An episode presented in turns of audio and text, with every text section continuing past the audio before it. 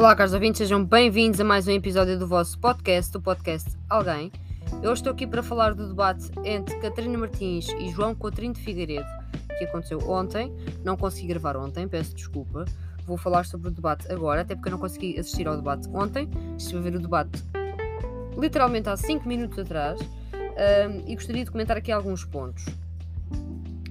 Mais uma vez, reforço que não estou aqui a falar como uh, militante do Bloco de Esquerda, estou aqui a falar como pessoa que assistiu ao debate e que tirou as suas uh, conclusões e que tem as suas ideologias uh, próprias.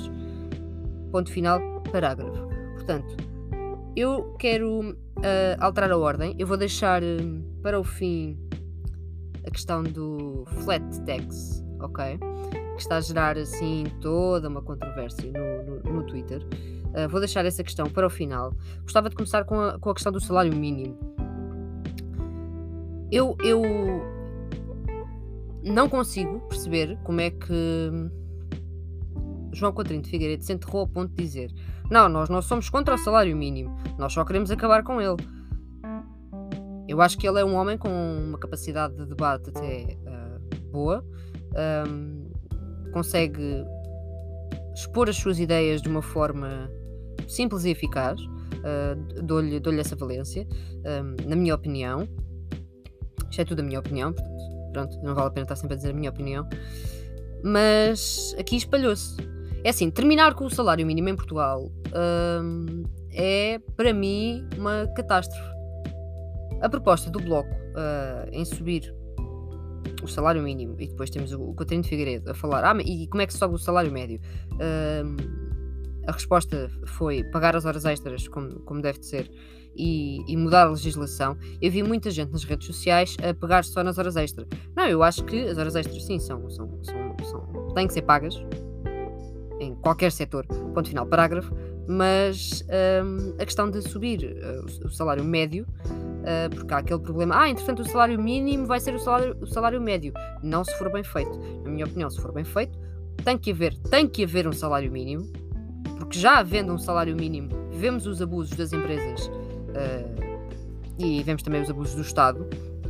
E temos de ter atenção, como uh, João Coutinho de Figueiredo uh, referiu, e bem, que é diferente para as empresas privadas e para os funcionários públicos. Tem que existir, sim, e a legislação da Troika tem que ser alterada para que o salário médio também possa crescer. Eu acho que a Catarina podia ter uma melhor prestação. Eu acho que ela tocou em pontos muito importantes, mas gaguejou ali um bocadinho. Notei isso, uh, devo dizer. Um, portanto, acho que ambos tiveram ali os seus momentos menos bons. Mas gostei particularmente do debate. Acho que se debateram propostas e que se respeitaram. Um, isso, é, isso é importante. Na questão do ensino, e eh, este aqui é, é outro ponto a, questão do ensino, para mim, não, não, não, não, não faz sentido nenhum a forma como, como a iniciativa liberal trata o ensino. Um, e isto não quer dizer que eu concordo a 100% com a forma como o Bloco trata o ensino.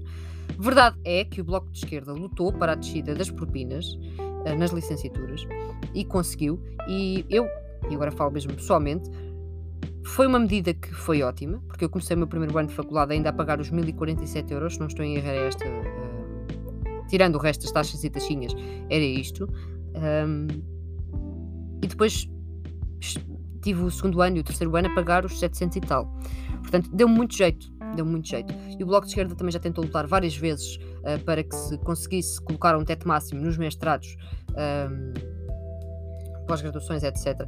E eu acho que também deveria ser uh, uma questão muito importante, porque neste momento, eu, por exemplo, estou a tirar uma pós-graduação que uh, tenho que pagar aquilo e acabou a conversa, um, e cada uma tem o seu preço em cada faculdade e, não há limites. E neste momento temos mestrados neste país a 15 mil euros, uh, quando não é mais, e acho completamente ridículo que isso seja uma realidade porque nós estamos a investir enquanto estudantes, estamos a pagar, e eu falo por mim que paguei do meu bolso e que trabalho, um, portanto também desconto para o Estado. Não estou aqui a falar como, como alguém que, não, não esteve na área e não, e não, estou a dizer que quem não trabalhou ou quem não, não desconta, etc., é menos que eu. Estou apenas a dar uh, aqui a, a base para perceberem de que ponto de vista é que eu estou a falar. Uma pessoa que trabalha e que pagou os seus estudos todos, para mim, foi um alívio descerem as propinas na licenciatura e para mim não é um alívio eu saber que após a pós-graduação, se eu quiser e pretendo uh, prosseguir para um mestrado enquanto estou a trabalhar e estagiar, uh, terei de pagar um mestrado de 5 mil, 6 mil, 7 mil, 8 mil, depende, porque lá está, depende do que as instituições decidirem. Depende. Agora, se isto fosse tudo uh, como, como a iniciativa liberal defende, portanto, se nós tivéssemos que pagar o nosso ensino na, na íntegra, não é? Pagar integralmente o custo de ensino é absurdo. É absurdo. É completamente absurdo. E depois a Lina comete a falácia de dizer: não, vamos parar de falar de educação, vamos falar de crescimento económico. Depois envolve a educação, dizendo que, claro, temos que ter uh, jovens uh, formados neste país. Porque a verdade é que neste país vocês tiram uma licenciatura, vocês fazem os vossos uh, 12 anos uh, de ensino, querem prosseguir para ensino superior se quiserem, claro, porque não são obrigados, têm que pagar a licenciatura. A licenciatura de hoje em dia não é como era nos tempos dos nossos pais. A licenciatura de hoje em dia não é nada sem ser complementada depois com uma pós-graduação, com um, um mestrado, não é absolutamente nada. As empresas desvalorizam completamente. Eu, nas entrevistas que tive com algumas empresas, o que me foi uh, o foco foi na minha pós-graduação, na pós-graduação que eu estou a tirar, e se pretendia tirar mestrado, e não na minha licenciatura em Ciência Política. Isso foi completamente posto de parte. Foi um ok, foi um check, ok, é licenciada, para depois recebermos um, uma miséria. E isto se tivermos contrato, porque também não vi ninguém no debate e acho que foi uma falha. Acho que foi uma falha, acho que devia ser uma coisa que devia ter sido falada. Falar de recibos verdes. Eu gostava imenso que tivessem falado de recibos verdes. Porque trabalhar a recibos verdes neste país é uma realidade. E para quem não se apercebe disso, uh, está um bocadinho a dormir na praia. Eu, felizmente, não trabalho de recibos verdes, uh, por enquanto, pode-me acontecer. Uh, tenho um contrato de trabalho, mas ehm, tenho imensos amigos a trabalhar a recibos verdes, alguns ainda no ano de isenção, no primeiro ano que vocês trabalham a recibos verdes, não Uh, têm de descontar, mas no segundo ano, porque é, é como se fosse para vos ajudar, mas depois no segundo ano levam uma talhada uh, por parte da Segurança Social e eu gostava de ver isto uh, discutido. Não foi discutido. Mas foi uma contradição. Portanto, o João Coutinho de Figueiredo acha que os jovens não devem emigrar e temos que falar de, que falar de crescimento económico, temos que pagar o nosso ensino de forma integral, mas depois uh, temos que. Não, temos que ser todos muito qualificados. Certíssimo. Pronto. Portanto, não sei como é, que, como é que ele pretende. Não sei se ele está a par da realidade uh, das famílias mais pobres em Portugal. Uh, acho muito mal terem falado da pandemia como falaram. Acho que aquilo, aquela parte da conversa sobre, sobre a aprovação ou não de estados de emergência uh, foi, foi, podia ter sido descurada, podia ter sido. Outra coisa podia ter sido colocada em cima da mesa. Acho que faria todo o sentido. Quanto ao Serviço Nacional de Saúde, uh, acho que a Trina teve muito bem quando disse que a iniciativa liberal queria o Estado papá, não é? Que depois acaba a financiar a educação e a saúde privadas. Um, esteve muito bem. A iniciativa liberal focou-se muito nas listas de espera e no mau funcionamento do SNS, e é verdade, o, SNS funciona mal e tem listas de espera, sim, mas é completamente essencial e vimos isso com a pandemia. Ele disse, e, e vou aqui citar, que 40% das pessoas uh, recorrem a seguros privados. Sim, isto acontece devido ao que acabei de dizer anteriormente, mas são pessoas que podem, porque quem não pode não recorre aos seguros privados. E, um, em vez de falarmos de listas de espera, vamos falar do investimento e da reestruturação do SNS, que é isso que o Bloco e também o PSD falou em, em, em fazer. Não sei se se recordam do debate entre Bloco de Esquerda e PSD, Catarina Martins e o Dr. Rio Rio. Uh, mas o Dr. Rio falou bastante na reestruturação do Serviço Nacional de Saúde e a Catarina Martins falou também na reestruturação e no investimento no Serviço Nacional de Saúde, porque os médicos, enfermeiros, todas as pessoas que trabalham no Serviço Nacional de Saúde devem querer trabalhar lá, merecem uh, salários dignos, merecem condições de trabalho dignas um, ehm, para que as pessoas possam ter acesso. E ela esteve muito bem quando disse: não interessa quanto é que vai custar contratar mais pessoas, porque é verdade. É preciso mais contratações, é preciso reforçar o Sistema Nacional de Saúde e melhorar. Portanto, é, possível, é preciso investir, mas não é mandar para lá, e isto aqui já é a minha opinião uh, pessoal, é preciso investir no Serviço Nacional de Saúde, mas não é mandar para lá notas. Uh, é preciso sim. Desculpem. Tem só um segundo que aconteceu aqui um problema. Ok. É preciso, sim, hum, investir como deve ser, ou seja, reestruturar, avaliar os problemas, resolvê-los. E isto também precisa de investimento acompanhado do seu lado, como é óbvio. Vamos aqui à questão do, do flat tax. Começámos com hum, a questão do flat tax logo no início do debate e tivemos ali o problema de discutirmos, porque o Bloco de Esquerda defende a criação de mais dois escalões hum, e a Iniciativa Liberal defende flat tax. O que é que é isto? Isto é a tributação do rendimento pessoal de, de uma pessoa com uma única taxa. E isto é sempre apresentado como uma solução milagrosa. Mas não é bem assim. Há aqui logo um, um, um equívoco. Tem a ver com a suposta simplicidade do flat tax uh, face à complicação do nosso IRS. Acontece que a complexidade das declarações de IRS não tem nada a ver com a sua taxa progressiva, tem a ver com as regras de apuramento do rendimento, por exemplo, as despesas dedutíveis ou a separação dos diferentes rendimentos isentos ou sujeitos a taxa especial. A determinação da taxa de, tributação, o flat tax, não altera as regras de, de determinação do rendimento. O IRS não seria aliviado é aqui que está o erro. E acho que foi isso que foi transmitido: que adotando esta, esta taxa de imposto único, o IRS seria aliviado. Não. Mas há aqui outro equívoco, que é misturar a questão do sistema de tributação com o do nível de tributação. Para compararmos a justiça de dois sistemas, devemos comparar dois sistemas capazes de gerar a mesma receita.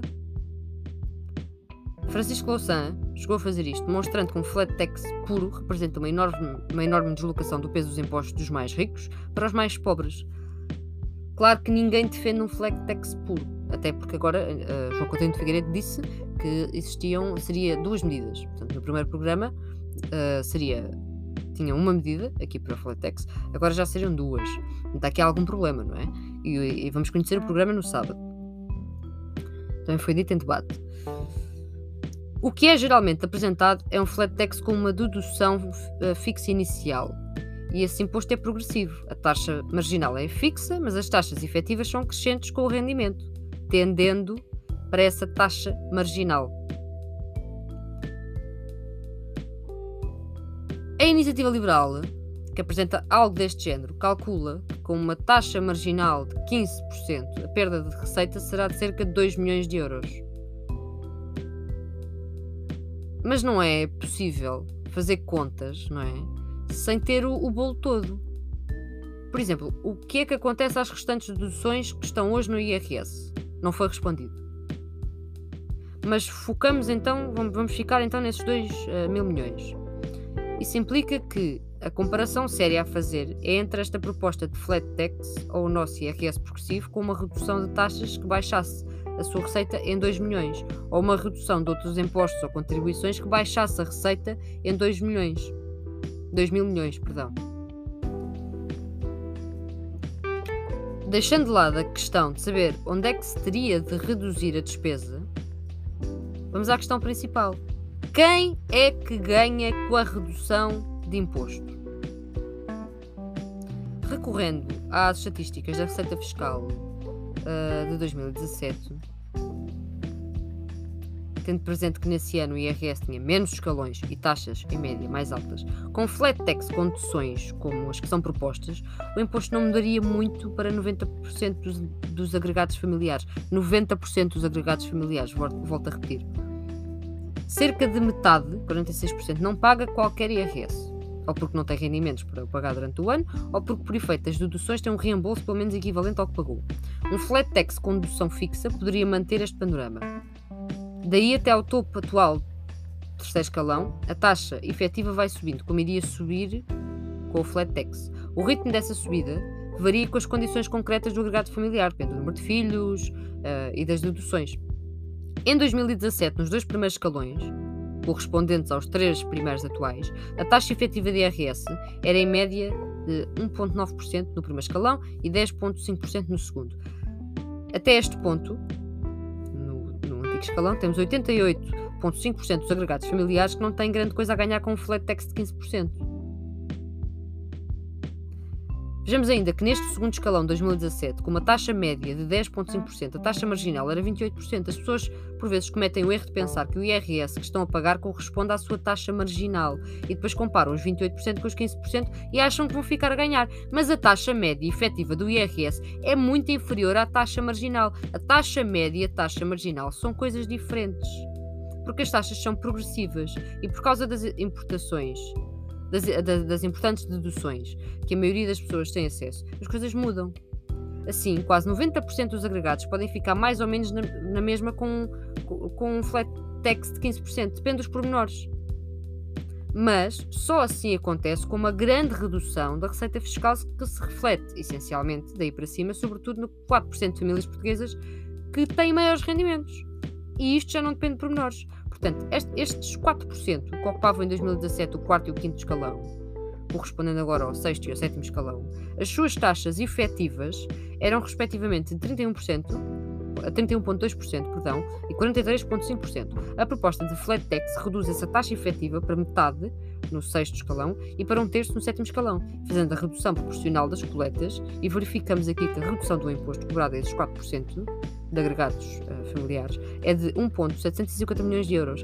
Se a proposta implica efetivamente uma redução uh, de receita em uh, eh, 2 mil milhões, não sobra muito com, como redução de impostos para os outros 96% dos portugueses. Portanto, 4% dos portugueses ficam a ganhar, 96% dos portugueses não ganham absolutamente nada. Digam-me em que, em, que, em que mundo. Não é? É que isto vos faz sentido. Qual é a vossa bolha?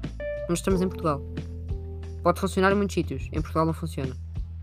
Termina aqui o episódio. Obrigada, caros ouvintes.